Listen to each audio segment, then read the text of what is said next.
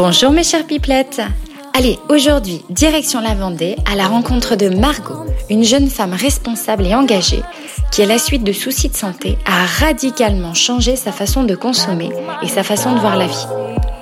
Ensemble, nous avons parlé de son parcours professionnel, de sa vision globale de l'éthique, de nourriture saine, de vêtements écolos, de lecture inspirante. Cette ancienne parisienne devenue amoureuse de l'océan nous donne envie de réfléchir à notre façon de consommer et d'appréhender la vie. Allez, je me tais, j'en dis pas plus. Installez-vous confortablement dans votre voiture ou dans votre bain avec un bon thé et embarquez avec nous sur les routes de province et sur les routes du bien-être. Bonne écoute et bon voyage en province.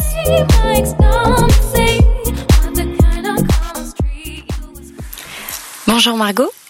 Bonjour Julie. Quel plaisir de te rencontrer enfin. Ça fait plusieurs mois que toi et moi on échange euh, sur Instagram, sur nos passions communes, sur euh, l'alimentation, le bien-être. Et puis il y a quelques mois de ça, tu, m'as contacté en me disant que tu allais être de passage sur Nancy et euh, tu m'as proposé qu'on se rencontre. Donc je suis super ravie de te voir là aujourd'hui. Alors si tu veux bien, avant de commencer, on va faire un peu les présentations, que tu nous dises un petit peu ben, qui tu es, d'où tu viens et que fais-tu dans la vie? Très bien Julie, avec grand plaisir. Et sache que c'est aussi un plaisir euh, d'être avec toi ce soir. Merci. Donc euh, pour euh, ta communauté, je vais me présenter. Donc je m'appelle Margot, j'ai 30 ans et depuis peu j'ai quitté Paris pour avoir une autre hygiène de vie et de vivre au bord de l'océan à Jars-sur-Mer, près des Sables d'Olonne. Bien. Alors, quelle pipelette étais-tu quand tu étais enfant? J'étais une vraie pipelette, c'est ça le pire. Non mais vraiment, euh, apparemment euh, j'ai mis du temps euh, à parler et à partir du jour où par contre j'ai commencé à parler, je, ne, je ne sais pas m'arrêter en fait, je n'ai jamais su m'arrêter vraiment. Donc pipelette mode, sans, sans hésitation je dirais. D'accord, super. Tu avais des rêves quand tu étais enfant? Oui, alors euh, peut-être pas euh, enfant, mais déjà on va dire plus vers l'adolescence, on va dire. Mm. Euh, oui, effectivement, en fait c'est assez étonnant, ça rejoint un peu le parcours que j'avais essayé d'entreprendre avant Atelier Éthique. le, mon but était de d'être une working girl et de voyager dans le monde entier. Voilà. D'accord. Et est-ce que justement tu l'as accompli au début de ta carrière? Qu'est-ce que tu faisais quand tu étais plus jeune? Alors euh, juste avant en fait euh, j'ai fait euh, pas mal d'années en tant que commercial et ensuite j'ai travaillé pour une très grande entreprise qui qui est basée sur Paris dans l'e-commerce où j'étais coordinatrice achat. Donc non je ne voyageais pas mais je pense que si j'avais eu l'opportunité d'évoluer peut-être que. D'accord. Alors en Asie, on, a l'habitude de demander non pas ce que tu fais dans la vie, mais plutôt est-ce que tu t'amuses? Alors Margot, est-ce que tu t'amuses dans la vie? Tu as bien raison de poser cette question parce qu'elle est très importante pour moi, enfin à l'heure actuelle. Effectivement, je m'amuse, je m'éclate. Je suis quelqu'un dans tous les cas euh, qui a toujours le smile. Je pense que c'est hyper important euh, aussi de pouvoir savoir rebondir dans la vie. Et c'est vrai que à l'heure actuelle, je suis vraiment épanouie et je me sens bien dans ma peau. Alors, on va en parler justement un petit peu de, de ton parcours. Moi, je, je t'ai rencontré aussi euh, via le chiffon, enfin le, via le podcast chiffon de Valérie, où justement tu expliquais un petit peu euh, ben, euh, ton cheminement et le déclic que tu as eu qui était en lien avec la santé. Donc, l'amusement pour toi, c'est une priorité plus qu'une question même financière, j'imagine aujourd'hui? Alors carrément, parce que à l'époque, enfin il y a maintenant un an et demi, je dis à l'époque comme c'était il y a dix ans, mmh. euh, j'étais plutôt très très orientée pardon euh, business et donc carrière professionnelle, donc qui dit salaire qui va euh, avec. Et au final, maintenant, c'est tout le sens inverse. Euh, bien évidemment, si j'arrive à pouvoir mixer les deux, je serai la plus heureuse. Mais si c'est pas le cas, c'est pas du tout ma priorité, effectivement. Alors aujourd'hui, 2017, tu es quelqu'un de, très active et d'engagé sur la toile et en dehors, puisque tu as créé Atelier Éthique, un, guide Stay Your Eco Life, c'est bien ça? Euh, dont l'idée principale est d'agir sur nos habitudes de consommation. Alors, je pense que tu es la mieux placée pour me parler de ton concept, alors je vais te laisser la parole. Qu'est-ce que c'est? Très bien. Alors Atelier éthique, en fait, euh, c'est un site informatif où on peut venir découvrir euh, des euh, bons plans sur la mode éthique, mais ça peut être aussi éco-responsable et du Made in France, ainsi que du vegan, parce que je pense qu'il est important de pouvoir montrer aux gens que éthique peut être esthétique aussi.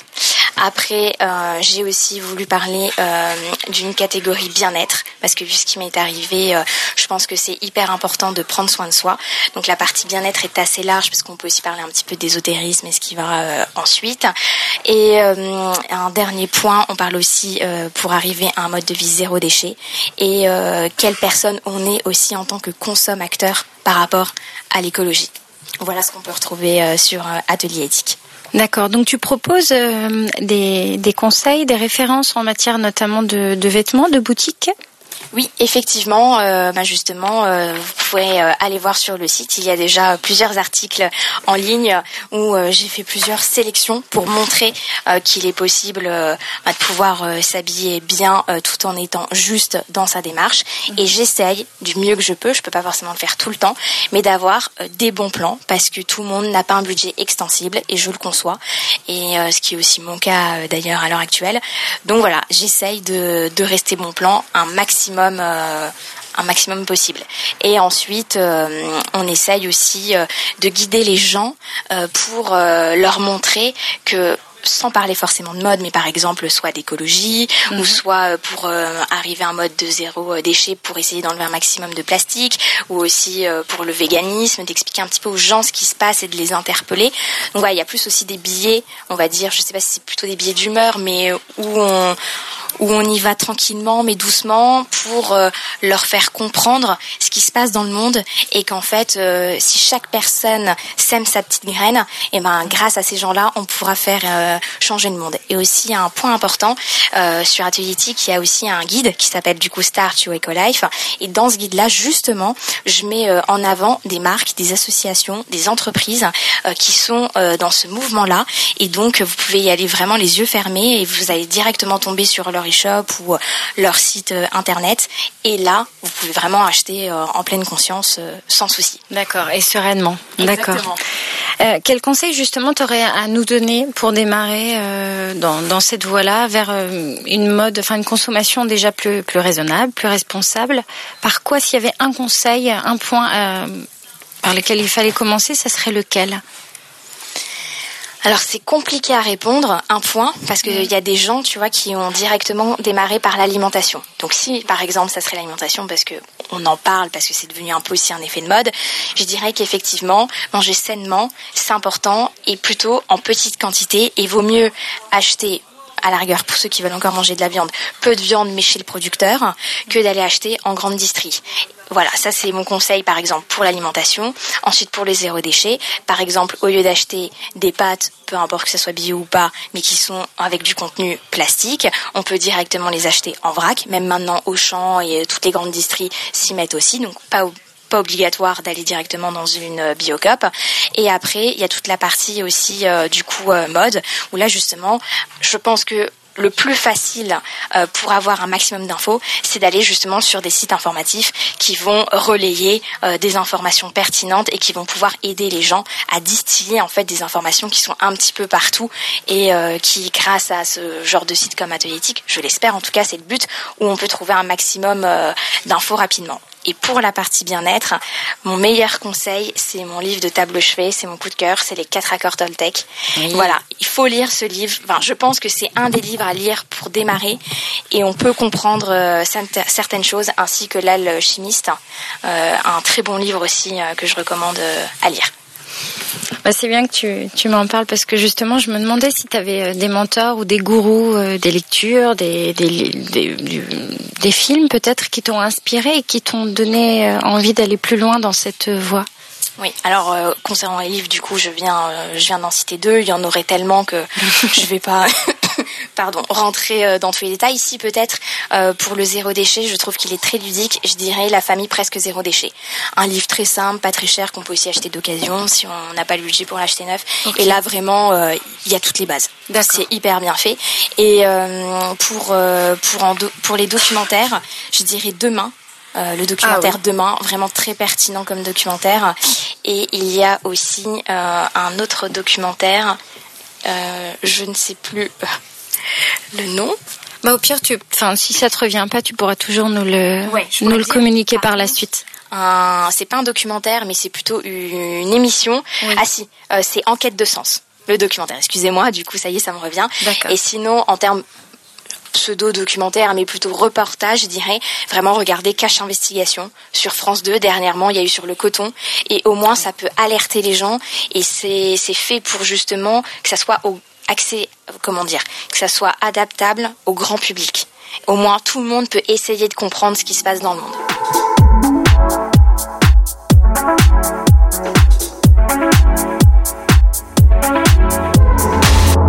Venons-en à la province, notre deuxième partie d'émission.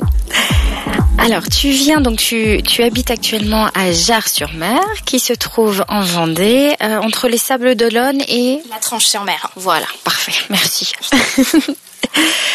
Qu'est-ce qui te plaît dans cette région? Alors en fait, c'est un hasard de circonstance cette région, euh, tout simplement euh, parce que euh, mon ami est parisien de base et, et à la base il voulait pas partir de Paris. Et puis plus le temps passait, puis il s'est rendu compte que on pouvait vivre très bien en province aussi. Et c'est un fanat de l'océan ou de la mer, donc on savait que si on devait partir, ça serait au bord de la mer dans tous les cas. Et au final, il s'est avéré qu'on a eu un très gros coup de cœur pour La Rochelle, mais il n'a pas trouvé d'emploi dans son domaine d'activité et un hasard de circonstance, je vois une offre d'emploi euh, à château, au château d'Olonne, pardon, et on y va. Et au bout de deux heures, euh, banco, euh, l'entretien était validé, et c'est comme ça qu'on s'est retrouvé en Vendée.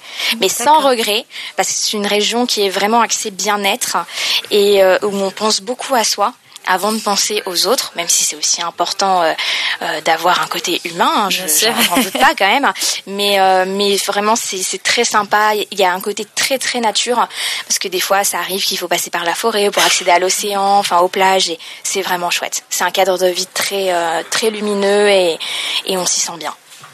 Est-ce que tu as des endroits, des adresses, je sais pas, à nous conseiller en Vendée?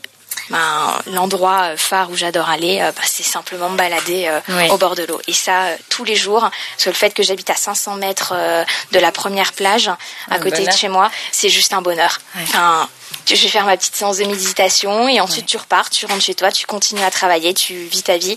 Mais de voir la mer, enfin l'océan, pardon, tous les jours, c'est vraiment hyper appréciable et je me rends compte qu'au final, c'est un vrai petit luxe parce que là qui suis de passage, du coup, à Nancy, oui. Euh, le fait, c'est pas le fait tant qu'il fasse froid, mais qu'il n'y ait pas de lumière. Hein. Voilà. C'est le manque de lumière, toi, qui te pèse plus qu'autre chose. Ouais, c'est pas forcément le froid parce que voilà, après tu t'habilles en conséquence, mais c'est la lumière. Hein. Et le fait euh, là-bas qu'il y ait énormément de lumière, c'est vraiment chouette. Et puis on a quand même quasiment euh, une heure de décalage aussi au niveau de la luminosité, le ah, soir.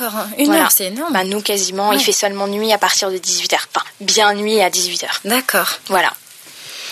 Alors comme tu disais, tu es originaire de... Enfin, je sais pas si on l'a dit tout à l'heure, mais en tout cas, tu es, tu es originaire de la région Lorraine, comme moi. Tu es une ancienne Lorraine, de Metz. C'est ça. Et du coup, j'aimerais savoir si tu as une Madeleine de Proust en lien avec euh, la ville de Metz. Alors pas forcément avec la ville de Metz, mais avec la, la Lorraine, je dirais. Mhm. Donc ma Madeleine de Proust est, est vraiment euh, axée au final sur Nancy. Comme quoi, tout est possible. et donc, c'est par rapport au roi euh, Stanislas, euh, qui avait du coup une euh, cuisinière qui faisait toujours un super gâteau. Et ce jour-là, cette cuisinière n'était pas là. Et donc, c'est une petite cuisinière, c'est comme ça qu'on les appelait dans le temps, mhm. qui, qui a fait un gâteau, mais qui ne savait pas comment s'appelait ce gâteau-là. Et le roi a adoré ce gâteau. Et vu que cette cuisinière ne savait pas comment s'appelait ce gâteau, il a dit, ben, écoute, vu que notre ancienne cuisinière s'appelle Madeleine, eh ben, on va l'appeler Madeleine. c'est top, parce qu'en plus, c'est vraiment en lien avec la Madeleine de Proust. Exactement. Parfait. c'est ça. Est-ce qu'il y a selon toi euh, une différence culturelle entre Paris et la province? Surtout que toi, tu as habité euh, pendant plusieurs années à Paris, donc je pense que tu peux faire euh, vraiment un bon parallèle entre les deux. Oui, alors pour moi, je dirais la différence, je vais vraiment plutôt parler de Metz, hein, parce que c'est vraiment là à la base d'où je suis originaire, c'est que nous, on a une, une longue histoire, forcément avec l'Allemagne, et du coup, par rapport à ça, ben, on a le Concordia, qu'on n'a pas dans d'autres régions du coup de France. Euh, on a par exemple le vendredi 5 euh, qui est férié, on a le 26 euh, pour Noël, on a énormément de marchés de Noël comparé à d'autres régions, ça ça me manque en Vendée par contre. Ah oui, ça c'est un exemple. Il n'y a pas de marché de Noël en Vendée. Il y en a très peu ou alors c'est tout petit.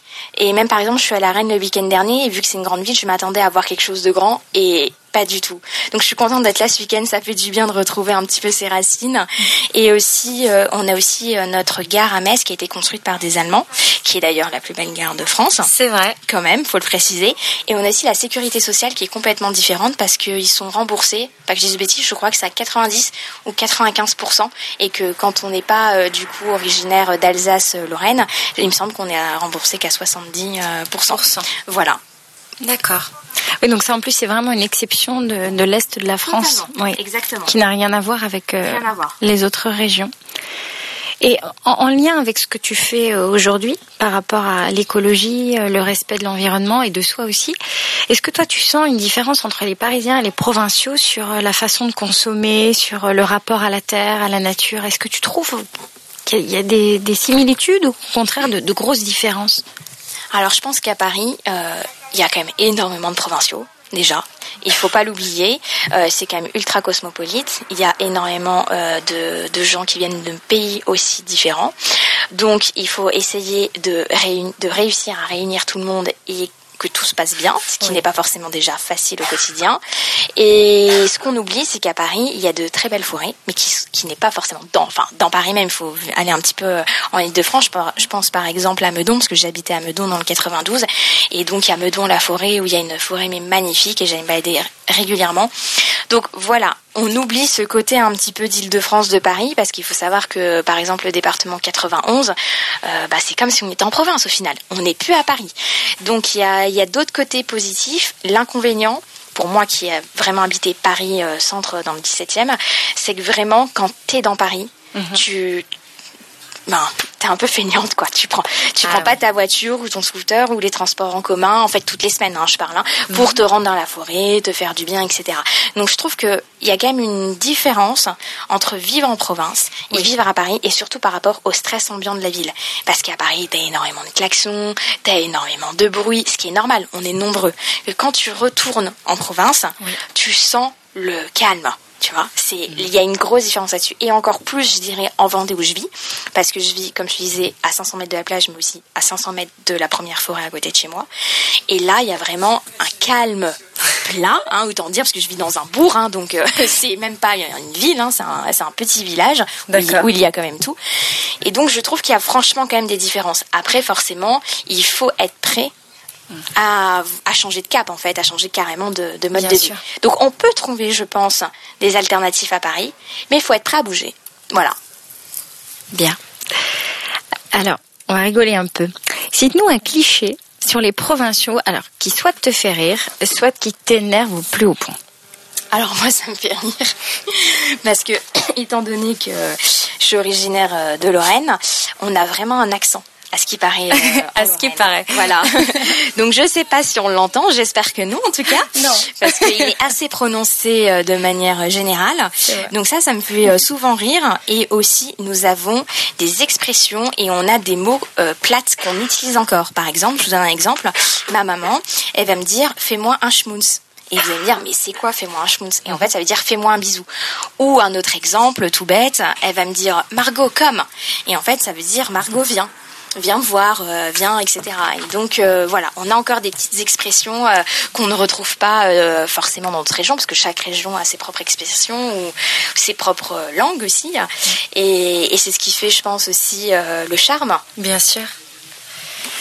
Est-ce que tu as une définition Est-ce que tu arriverais à nous donner, euh, selon toi, une définition de la provinciale d'aujourd'hui? Parce que tu sais, on parlait beaucoup de, des provinciales à l'époque, qui savaient pas bien s'habiller, bah, qui avaient l'accent, euh, qui sortaient pas trop de chez elles. Est-ce qu'aujourd'hui, pour toi, euh, la provinciale a changé, a évolué Et si oui, comment tu la vois alors pour moi, c'est une image qui est complètement faussée. Ça me fait penser comme à la parisienne. C'est très cliché.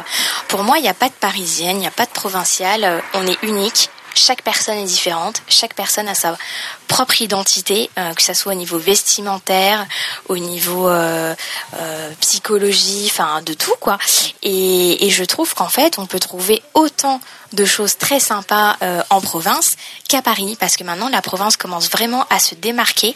Dans les petites villes, il y a de plus en plus de concepteurs. J'en ai quand même trouvé deux là euh, à Nancy. D'accord. Et, euh, et au final, à Paris, on est tellement habitué à tout avoir que c'est limite normal.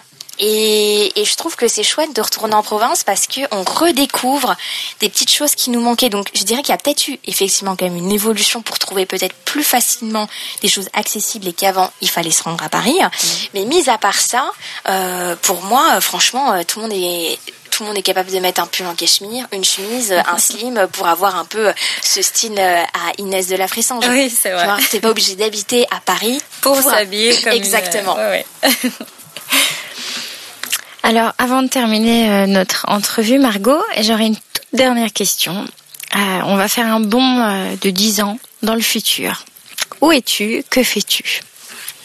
Alors j'espère que ça pourra marcher, parce que si ça marche, ce sera grâce du coup à Atelier Éthique. Parce que le but d'Atelier Éthique, effectivement, c'est c'est pardon, c'est que ça soit un site informatif.